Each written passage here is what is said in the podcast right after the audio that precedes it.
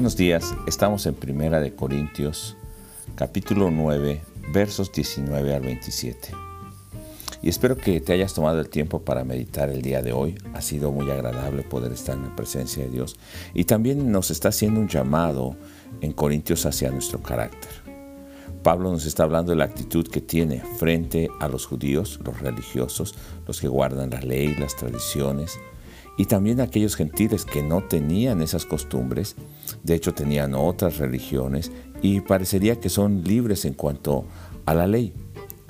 Y Pablo le, eh, nos presenta que tiene cuidado de que mientras hace las cosas necesarias para compartir a los que siguen la ley y la tradición, no tenga obstáculo para que lleguen a conocer a Cristo. O sea, está teniendo empatía con ellos y procura seguir ciertas cosas para no ser obstáculo. El propósito es rescatar a aquellos para Cristo a los más posible aunque él mismo dice que él no está bajo esa ley y esas tradiciones, y aún está teniendo cuidado de no deslizarse con el afán de alcanzar alguno para Cristo, o sea, no eh, perder su propósito.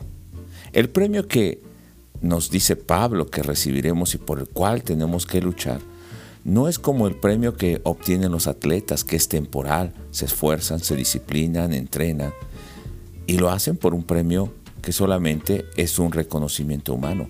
Más nosotros, nuestra carrera, el esfuerzo que nosotros hacemos por llegar a la meta es para tener un premio eterno.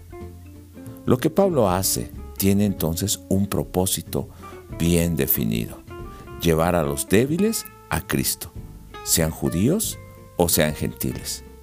Y recordemos que está diciendo que Él se comporta, o más bien, él procura estar con aquellos que siguen la ley para que ellos puedan llegar a Cristo. Y cuando está con los que no siguen la ley, también procura eh, tener empatía con ellos para que pueda alcanzarlos para Cristo. Entonces, a cualquiera que necesite ser alcanzado y que necesite la salvación, Pablo procura llegar con el mensaje. El propósito es entonces que puedan conocer a Cristo.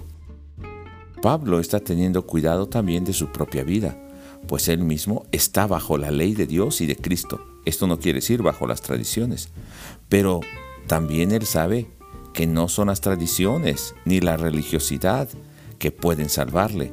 Así que él es un hombre libre. No habla de ser hipócrita, sino el de tener un pensamiento que procure ser más abierto hacia la necesidad y hacia la condición de aquellos hombres que están necesitados de Cristo. En ninguna manera es un hipócrita, ni actúa o piensa por un beneficio personal, sino que su motivo es legítimo, quitar las barreras para que alguien llegue a conocer a Cristo. Sin embargo, buscando que conozcan la salvación, él mismo no llegue a perder esa salvación, no pierda el propósito de alcanzarlos y por ese afán de que más lleguen a Cristo, Él esté desvirtuando el Evangelio. Así que el día de hoy tenemos que preguntarnos cuál es el propósito con el que nosotros evangelizamos.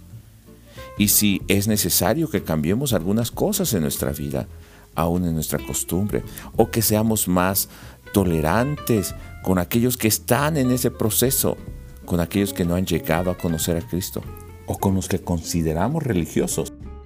Y siendo muy ah, legalistas, también necesitan el amor y la salvación en Cristo Jesús.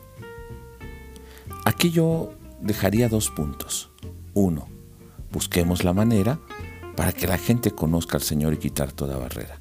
Y segundo, mientras hacemos esto, no perdamos de vista que también nosotros estamos en ese camino, en ese proceso, y no debemos perder el objetivo, que es nuestra salvación. Por tanto, como dice Pablo al final de este pasaje, que no vayamos a ser nosotros reprobados después de haber sido mensajeros de esta buena noticia. Dios te bendiga, Dios te esfuerce y Dios guarde tu vida y tu salvación cada momento. Nos escuchamos en el siguiente pasaje.